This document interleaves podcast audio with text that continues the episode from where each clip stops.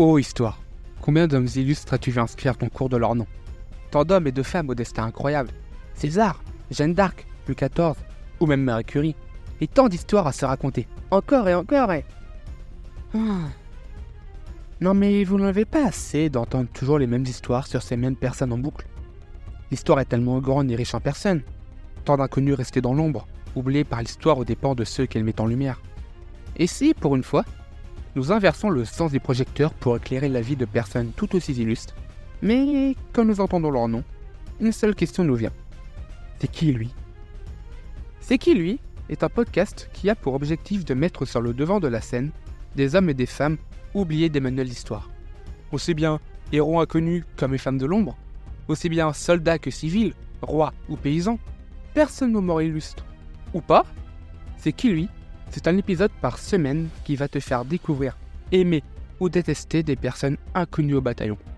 C'est un épisode qui va te faire rêver, te faire rire, te motiver ou te bouleverser, mais qui va surtout essayer de les inscrire aux côtés des plus grands. Aujourd'hui, j'ai décidé de vous parler de la vie du pirate le plus cruel de tous les temps. Et Cocorico, il est français. Mais François Lolonais, c'est qui lui? Nous ne pouvons pas dire avec certitude la date de naissance et de mort de ce pirate français. Les sources pensent qu'il est né vers 1630 environ. François Lolonais n'est qu'un pseudonyme, mais son véritable nom reste encore inconnu de nos jours. C'est dans les Caraïbes que notre pirate français va répandre la terreur, surtout auprès des Espagnols qu'il méprise. Mais nous allons revenir sur ce détail dans la suite de notre épisode. Avant de parler de notre français, je vous propose un petit aparté sur la piraterie pour pouvoir comprendre les motivations ainsi que la haine envers les Espagnols de l'Olonais. À la suite de la conquête de l'Amérique centrale et de l'Amérique du Sud, commencée à la fin du XVe siècle par Christophe Colomb, l'Espagne apporte les produits des mines d'or et d'argent de son nouvel empire. Ces richesses transitent d'Amérique vers l'Espagne par une flotte modestement appelée la flotte d'argent. Ça vend du rêve. C'est une aubaine extraordinaire pour la piraterie qui se développe alors dans la mer des Caraïbes. Mais les Espagnols ne sont pas très tendres envers ceux qui s'y attaquent, ce qui est logique. Ainsi, tous les flibustiers, qu'ils soient français, hollandais, anglais ou même indiens, étaient inconditionnellement unis par cette haine, même si, bon, ça ne les empêchait pas de se foutre sur la tronche de temps en temps. N'oublions pas que nous parlons de pirates. C'est dans ce contexte que le jeune François, âgé de seulement 20 ans, arrive aux Caraïbes, en recherche de nouvelles aventures. Et ça, mon pote, tu vas en avoir de l'aventure. Après trois années passées à travailler dans les plantations, il rejoint la bande de chasseurs sauvages Hispaniola, aussi appelée boucanier.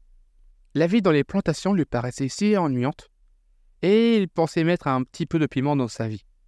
Alerte spoiler, va y avoir beaucoup, beaucoup, beaucoup, mais vraiment très beaucoup d'agitation. Les années qu'il passait alors dans la forêt, avec le danger permanent d'être capturé et brûlé vif par les Espagnols, font naître en lui une haine immense contre ceux qui ont capturé et massacré tant de ses frères d'armes. C'est poussé par cette haine, et aussi par une envie de se rouler euh, littéralement dans l'or, qu'il devient alors pirate. Il fait preuve d'un énorme courage lors des attaques, et il se fit même élire capitaine du navire quand son ancien commandant meurt au combat. Malgré plusieurs prises, même le plus courageux des pirates ne peut rien faire contre une bonne grosse tempête. François dit bye bye à son bateau, mais il ne dit pas bye bye pour autant à la piraterie. En effet, il avait construit une très bonne réputation de pirate. Et avec le soutien de Frédéric Deschamps de la Place, ouais, rien que ça, le gouverneur français de Tortuga, il eut un nouveau navire, et tous les marins venaient nombreux pour faire partie de son équipage.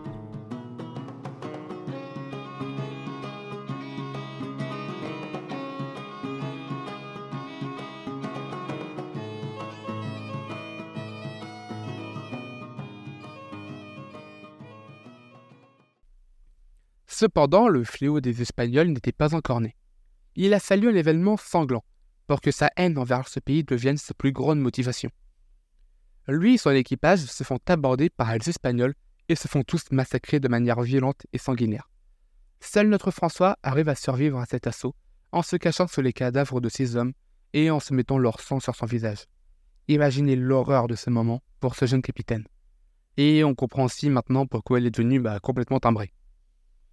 Pour les Espagnols, ils avaient juste abordé un navire ennemi rien de plus. Mais ce qu'ils ne savaient pas encore, c'est qu'ils venaient de créer leur pire cauchemar. Et comme Voldemort dans Harry Potter, son nom allait faire trembler de peur chaque Espagnol. Animé par une haine de l'Espagne, l'Olonais se mit en chasse et avait comme souhait de débarrasser les Caraïbes de cette nation. Pour le plus grand plaisir de la France qui jalousait les positions et richesses espagnoles dans la zone. Ces actes de barbarie de torture, uniquement concentrés sur les Ibériques, furent racontés par l'un de ses compagnons de voyage, Alexandre Olivier Esquemelin, dans son livre. Voici les plus marquants. Il prit avec seulement son équipage la ville espagnole de Maracaibo, au Venezuela, et la mit à sac. Il massacrait constamment chaque Espagnol qu'il croisait, et lors d'abordage coupait la langue de ceux-ci. Attention citation. Il avait pour habitude de tailler en pièces et d'arracher la langue aux personnes qui n'avouaient rien sous la torture. S'il l'avait pu, il aurait aimé procéder de même avec tous les Espagnols. Souvent, il arrivait que quelques-uns de ces malheureux prisonniers, sous la torture, promettent de montrer l'endroit où se cachaient leurs compatriotes avec leur richesse. Ensuite, s'ils ne retrouvaient pas cet endroit, ils mourraient d'une mort plus cruelle que les camarades. Il aurait aussi décapité tout un équipage, seul, en prenant le temps de lécher le sang sur sa lame à chaque fois.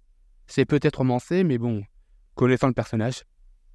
Esquemelin affirme même dans son livre que l'Olonais ouvrit un jour la poitrine d'un Espagnol d'un coup de sabre et lui arracha le cœur encore palpitant. Une autre version affirme même que l'Olonais en dévora ensuite le cœur. Bon appétit Le romancier Jean Steinbeck, passionné par la piraterie dans un de ses ouvrages, dit de François. Il arrachait la langue de ses prisonniers et les découpait en morceaux à coups de sabre. Les Espagnols auraient préféré rencontrer le diable sous n'importe quelle forme plutôt que de se retrouver en présence de l'Olonais. Le seul bruit de son nom dépeuplait les villages, et l'on affirmait que les souris se sauvaient dans la jungle à son approche. Pas un enfant de cœur, notre pirate. Je ne suis pas vraiment sûr que le paradis lui ait ouvert ses portes. Mais lui, ce qu'il voulait, c'était de faire vivre un véritable enfer à chaque Espagnol. C'était sa véritable obsession. Si les psychologues existaient à cette époque, je suis convaincu qu'ils auraient adoré s'occuper du cas Lolonais. Mais le vent finit toujours par tourner. Et notre pirate allait bientôt le comprendre. François Lolonais vivait dans le sang. Il allait finir tout naturellement dans le sang. Avec un équipage réduit, il échoua sur le banc de sable aux côtes du Nicaragua, un pays peuplé d'Indiens contre qui il résistera six mois. Il va réussir avec peu d'hommes à s'enfuir avant de se refaire capturer par une tribu de cannibales et va finir en repas pour ces derniers. C'est une belle ironie du sort pour un capitaine sanguinaire qui prenait un malin plaisir à massacrer tous ses ennemis, vous ne trouvez pas? François Lolonais est mort vers 1669 à 40 ans environ, ce qui est un âge tout à fait remarquable pour un pirate, après avoir terrorisé les Espagnols pendant de longues et très belles années. Un pirate aussi courageux qu'impitoyable, un leader charismatique qui s'est toujours battu contre ceux qu'il détestait, même s'il était un tout petit peu dans l'excès de temps en temps, je vous l'accorde. Si un film était fait sur sa vie, je suis vraiment convaincu qu'il fera un carnage au box-office, tellement sa vie est remplie d'action et d'aventure. Voilà, maintenant tu connais la vie de François Lolonais, le fléau des Espagnols. Dis-moi ce que tu as pensé de sa vie et de ses accents en commentaire. Tu peux aussi me dire ce que tu aimes ou détestes de cette personne. Si tu as aimé ce podcast, n'hésite pas à me le dire en commentaire. Et si toi aussi tu as envie de participer à la mise en lumière de cet homme, n'hésite pas à noter cet épisode et à le partager pour pouvoir permettre à François d'être connu par le plus grand nombre de personnes possible, et ainsi le faire côtoyer les plus grands. Je te remercie d'avoir écouté son histoire, et je te dis à la semaine prochaine pour un nouvel épisode. Mais maintenant, si tu vois ou entends le nom de François Lolonais, tu ne pourras plus dire C'est qui lui?